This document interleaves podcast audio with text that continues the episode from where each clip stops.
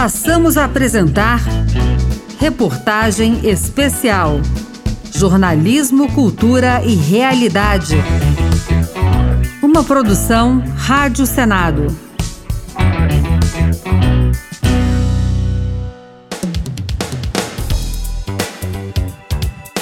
O fim do ano está chegando e é sempre a hora de fazer aquele balanço do que aconteceu nos últimos 12 meses. E no Senado não é diferente. Você lembra dos principais projetos de lei e medidas provisórias que foram aprovados? Dos temas discutidos nas audiências públicas? Quer saber quais são as perspectivas para 2023? A retrospectiva do ano no Senado é o assunto da reportagem especial do repórter Pedro Pincer. Serão cinco episódios e o primeiro deles você acompanha a partir de agora. Uma produção da Rádio Senado.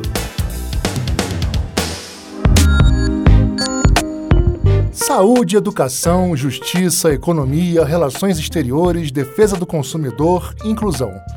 Todos esses assuntos e provavelmente qualquer outro que você tenha pensado e tenha influência direta na vida da sociedade brasileira são discutidos no Senado Federal. E a gente vai falar nesse primeiro episódio especialmente dos projetos de lei e propostas de emenda à Constituição sobre saúde e educação. Nessa área, uma das principais decisões do Senado foi a criação do Sistema Nacional de Educação. O SNE pretende alinhar e harmonizar políticas, programas e ações da União, do Distrito Federal, dos estados e dos municípios em articulação colaborativa dos entes da federação na área educacional.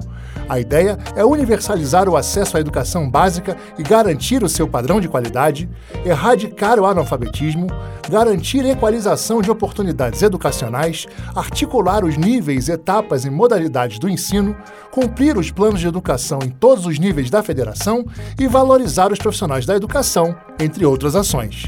De acordo com o texto aprovado, o objetivo principal do SNE será a cooperação e a colaboração em matéria educacional entre a União, os estados, o Distrito Federal e os municípios, conforme determina a Constituição de 88. Para o senador Dário Berger, do PSB de Santa Catarina, a regulamentação do SNE é uma demanda histórica do país. Tal demanda histórica se torna ainda mais urgente quando se consideram os desafios que enfrentamos durante a pandemia de Covid-19, que aprofundou as marcas das várias desigualdades e intensificou a necessidade da equalização das oportunidades educacionais. Os senadores também aprovaram o projeto que inclui na Lei de Diretrizes e Bases da Educação o compromisso da educação básica com a alfabetização plena e a capacitação gradual para a leitura entre os direitos a serem garantidos pelo Estado. Segundo o senador veneziano Vital do Rego, do MDB da Paraíba, a situação de analfabetismo funcional é vivida atualmente por milhões de brasileiros, muitos dos quais passaram pelos bancos escolares, mas não dominam as habilidades básicas de uma pessoa plenamente alfabetizada. De acordo com o indicador de alfabetismo funcional, 29% da nossa população de 15 a 64 anos é composta de analfabetos funcionais. Impressionante. Que enfrentam dificuldades até para compreender textos simples. É preciso que os indivíduos adquiram capacitação para leitura e para análise crítica de textos, competências que sempre foram importantes, mas que atualmente se mostram vitais em razão da velocidade das comunicações. Na área da saúde, um dos assuntos que mais monopolizou a atenção da sociedade foi a questão da obrigatoriedade de cobertura de tratamentos fora do rol da Agência Nacional de Saúde Suplementar. O rol taxativo vem de uma interpretação da lei que rege os planos de saúde. Ela determina que a cobertura dos planos deve ser estabelecida pela ANS, que mantém o rol de procedimentos e eventos em saúde, o REPS. Em junho, o Superior Tribunal de Justiça decidiu que os planos só estariam obrigados a financiar financiar tratamentos listados no REPS. O senador Romário, do PL do Rio de Janeiro, destacou que o projeto aprovado pelo Senado não foi um desrespeito à ANS, ao reforçar os critérios necessários para a garantia de tratamento ou procedimento fora da lista da agência. O objetivo do PL não é impedir a avaliação de tecnologia em saúde realizada pela ANS, mas somente permitir que o paciente tenha acesso à terapia que possa realmente lhe oferecer a melhor solução ou encaminhamento, de acordo com seu quadro clínico, além da análise e as ponderações feitas pelo profissional de saúde que lhe assiste. A necessidade de prévia manifestação da ANS pode restringir consideravelmente o conjunto de terapias que possuem evidências científicas sobre sua eficácia. Outra proposta aprovada foi a que regulamenta a prestação de serviços de saúde à distância por meio do uso de tecnologias da informação e da comunicação. Os atos dos profissionais praticados na modalidade telesaúde terão validade em todo o país. A regulamentação amplia o atendimento para todos os profissionais da área de saúde e revoga a lei que autorizou a telemedicina na crise sanitária provocada pela Covid-19. O senador Zequinha Marinho, do PL do Pará, enumerou as razões pelas quais a modalidade é útil. Eu que sou da região norte do estado do Pará, um estado de dimensão gigantesca, onde não se tem condições de manter profissionais de diversas especialidades no interior remoto. E a gente pode, através da telesaúde, encurtar distâncias, facilitar esse atendimento, dar qualidade ao trabalho, enfim, salvar vidas. Área da cultura certamente foi uma das que mais sofreram durante a pandemia. O Senado acatou uma série de iniciativas para socorrer o setor, como as leis Paulo Gustavo e Aldir Blanc II. E em ano de Copa do Mundo, foi aprovado o projeto que prorrogou a lei de incentivo ao esporte. Essas e outras decisões tomadas pelo Senado estão no segundo episódio do especial Balanço 2022, com o repórter Pedro Pincer. Ajudar o setor cultural foi uma das prioridades dos senadores em 2022, uma vez que os profissionais do setor foram bastante prejudicados por conta da pandemia da Covid-19. Uma das principais iniciativas foi a lei que liberou 3,86 bilhões de reais do Fundo Nacional de Cultura para fomento de projetos culturais. O dinheiro vem do superávit financeiro do FNC e será operado diretamente pelos estados e municípios. A proposta também alterou a lei de responsabilidade fiscal para permitir que os entes federativos excluam os recursos recebidos da meta de resultado primário. A lei tem o nome do autor Paulo Gustavo, um dos principais humoristas do Brasil, que morreu no ano passado após longa internação por causa da doença. O dinheiro vai bancar projetos de artes visuais, música, dança, circo, livro, artesanato, escolas de samba e blocos de carnaval. O senador Alexandre Silveira, do PSD de Minas Gerais, ressaltou que esse projeto vai beneficiar os artistas em geral e não apenas os das grandes cidades ou famosos. Nosso país deve muito aos artistas brasileiros, não só apenas aos famosos, os que vemos no teatro, nos grandes shows ou na televisão, mas também aos artistas do interior. Aquela pequena companhia de teatro aos artistas cicenses, aos músicos das nossas bandas do interior, às bordadeiras do Curtume, às tecelãs do Jequitinhonha, aos nossos congados, folias de reis, feiras literárias, aos coletivos das nossas comunidades. Tudo isso é arte. Outra proposta aprovada foi a que cria a Política Nacional Aldir Blanc de Fomento à Cultura. O texto prevê repasses anuais de 3 bilhões de reais da União a estados, Distrito Federal e municípios. Conhecida como Lei Aldir Blanc II, a proposta estende por cinco anos o benefício já previsto na Lei Aldir Blanc de Emergência Cultural. Pelo projeto, tem direito ao benefício trabalhadores da cultura, entidades e pessoas físicas e jurídicas que atuem na produção, difusão, promoção, preservação e aquisição de bens, produtos ou serviços artísticos e culturais, incluindo o patrimônio cultural material e imaterial. A senadora Simone Tebet, do MDB de Mato Grosso do Sul, falou sobre os benefícios que a proposta traz para o setor.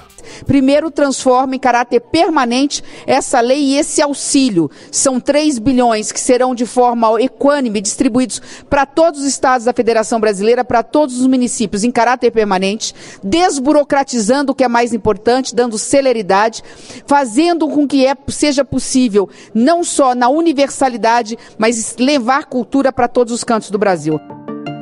Uma das principais reivindicações do setor do esporte foi atendida pelo Senado em 2022, a prorrogação da lei de incentivo à área até 2027. O fim dos benefícios tributários, então previsto para dezembro deste ano, preocupava muitos atletas. Isso porque a lei é atualmente a principal política de estímulo ao financiamento do setor. Foram mais de 5 bilhões de reais investidos desde a sua criação em 2006. Além de atletas de alto rendimento, também são financiados projetos de desenvolvimento do esporte. O governo estima que mais de 3 milhões de crianças e jovens já tenham sido beneficiadas com a lei em mais de 20 mil projetos de formação. Foi o que reforçou a senadora Leila Barros, do PDT do Distrito Federal. 20 mil projetos esportivos. Só em 2021 foram captados 450 milhões por entidades através de mais de 2 mil, mais de 2.500 projetos. E o mais importante de tudo, mais de 65% desses projetos foram educacionais e de lazer, contra 35 de projetos de esporte do alto rendimento. Na economia, um dos projetos aprovados foi o da regulamentação do mercado de criptomoedas. A proposta traz diretrizes para a prestação de serviços de ativos virtuais e regulamenta o funcionamento das empresas prestadoras desses serviços.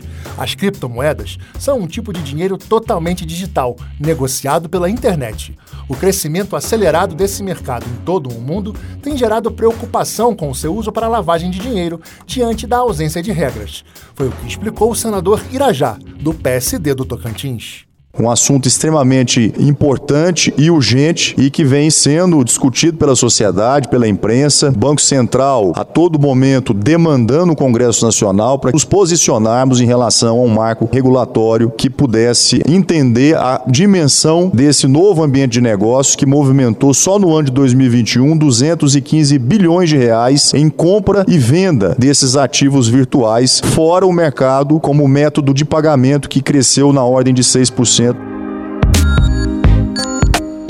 Banda larga para estudantes da rede pública, redução de 99% das dívidas do FIES, mais prazo para o Plano Nacional de Cultura. Esses são alguns dos assuntos das medidas provisórias aprovadas pelo Senado em 2022. Acompanhe agora o terceiro episódio da reportagem especial Balanço 2022, com o repórter Pedro Pincer. Uma produção Rádio Senado. O programa Internet Brasil, originalmente criado por medida provisória, alcançará alunos da rede pública, integrantes de famílias inscritas no Cadastro Único para Programas Sociais do Governo Federal, o CadÚnico, e estudantes de comunidades indígenas e quilombolas. De acordo com a proposta, o acesso à rede mundial de computadores deverá ser garantido aos alunos pela distribuição de chip, pacote de dados ou dispositivo de acesso, principalmente celulares. O texto também prevê que o acesso gratuito à internet poderá ser concedido a mais de um aluno por família. O programa será implementado e coordenado pelo Ministério das Comunicações, que poderá utilizar os serviços de organizações da sociedade civil. A implantação ocorrerá de forma gradual, dependendo da disponibilidade de recursos, dos requisitos técnicos para a oferta de serviço e de outras disposições estabelecidas pelo Ministério.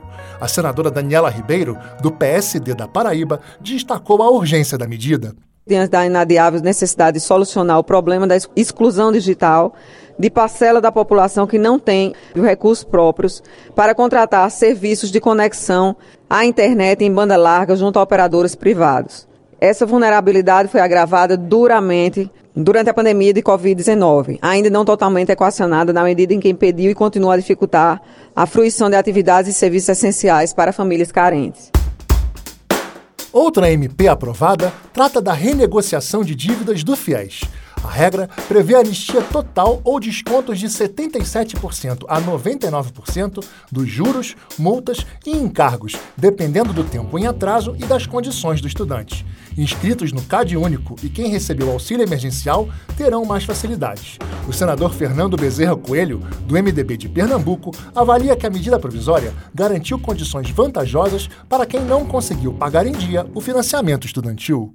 Trata-se de medida absolutamente justa e correta, pois beneficia justamente aqueles estudantes que mais necessitam do apoio governamental, qual sejam estudantes de famílias de baixa renda, pois estão cadastradas no CAD único ou foram beneficiários do auxílio emergencial de 2021, mas esforçaram-se através da formação acadêmica superior para conseguirem melhores condições econômicas. Os senadores também aprovaram a medida provisória que ampliou a vigência do Plano Nacional de Cultura. O PNC é um conjunto de 55 metas relativas a diversos setores da cadeia cultural e da economia criativa. O prazo do plano se encerraria em dezembro. A MP alterou a lei de 2010 que instituiu o plano, documento que orienta o poder público na formulação de políticas culturais. Na prática, a medida transferiu a elaboração do plano, que vai substituir o atual de 2013 para o novo mandato presidencial.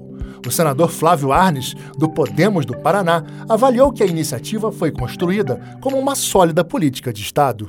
Ao ser instituído em 2010, o Plano Nacional de Cultura configurou pela primeira vez a possibilidade de uma política pública na cultura que transcende a temporalidade e, a, e, as conjunturas dos ciclos de governos. Assim, o Plano Nacional da Cultura foi concebido e construído como sólida política de Estado pois submetido ao crivo de discussões e deliberações democráticas, contemplando a participação ativa da comunidade cultural e da população brasileira.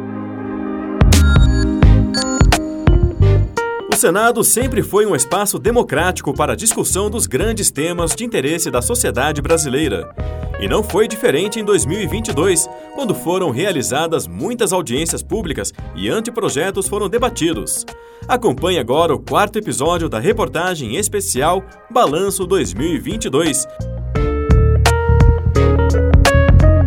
A implantação da tecnologia 5G no país, a educação domiciliar e a flexibilização de regras para o uso de agrotóxicos foram alguns dos temas debatidos em audiências públicas no Senado.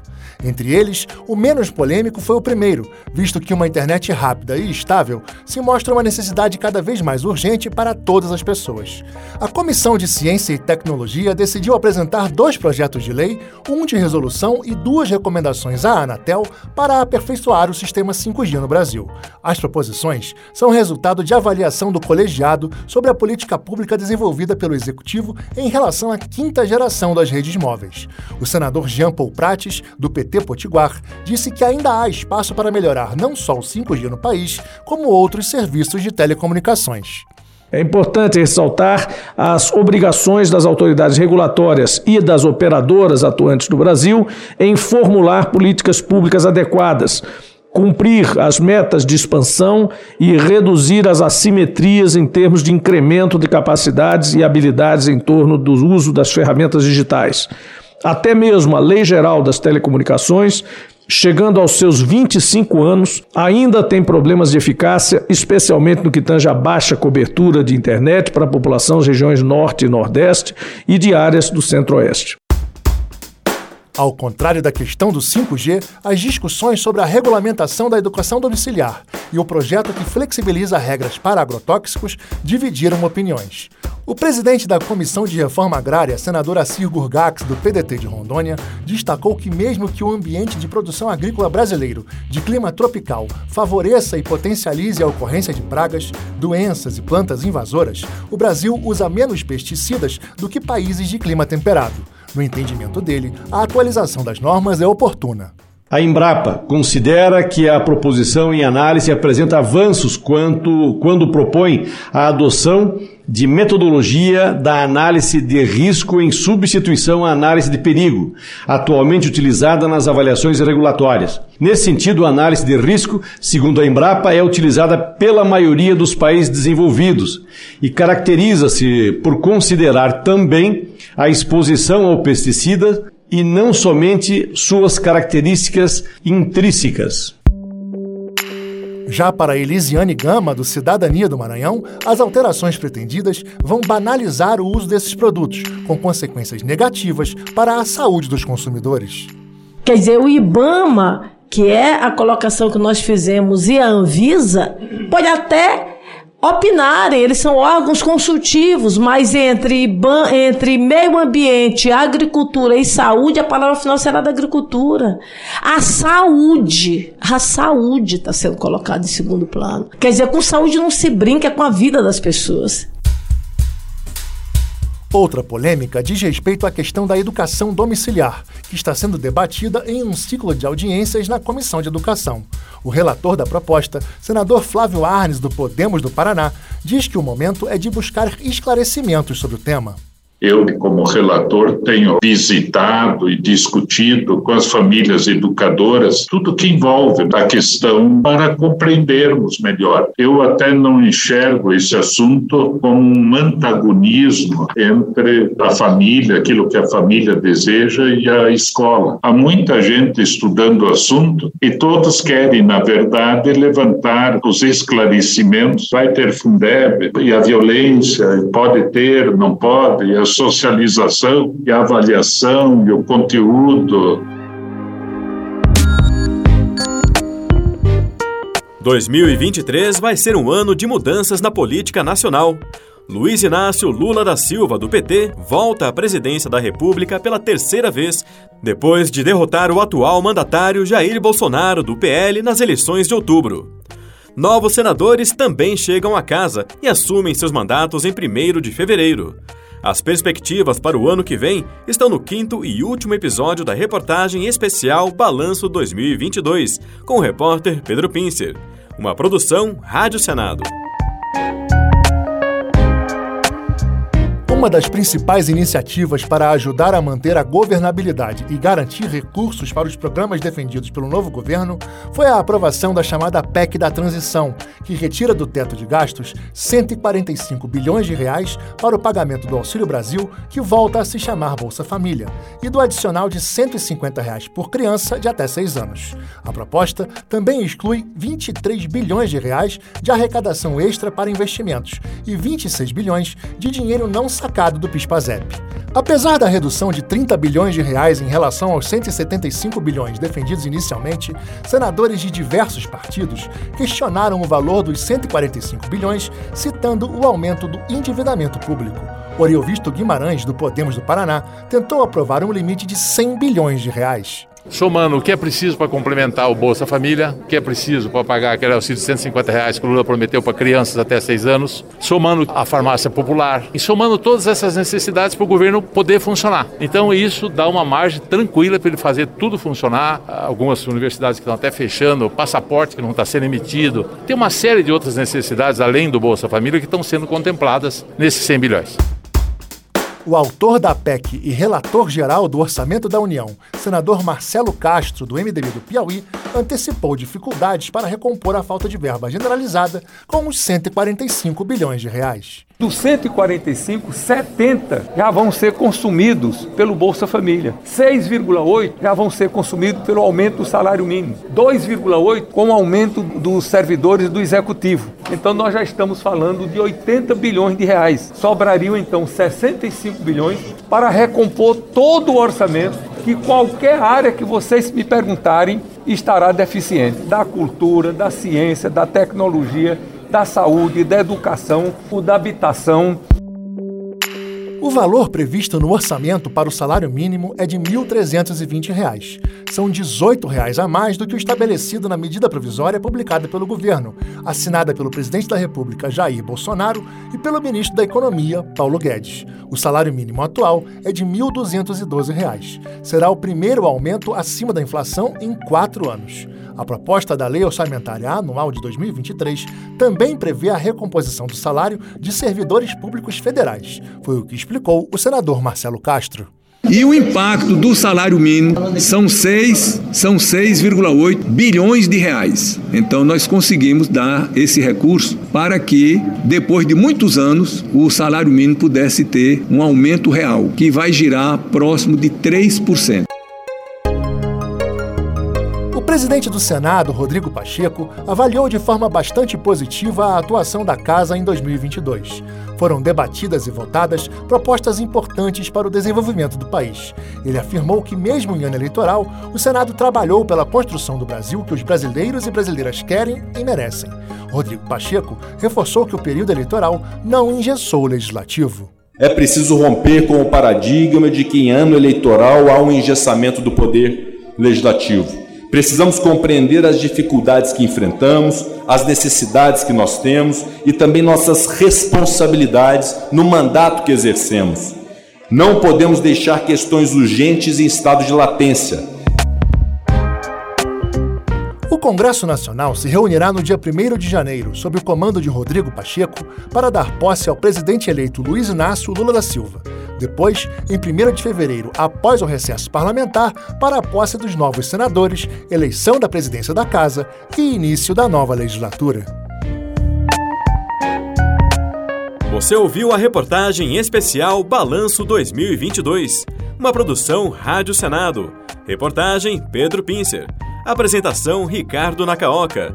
Edição Maurício Desante. Trabalhos técnicos André Menezes.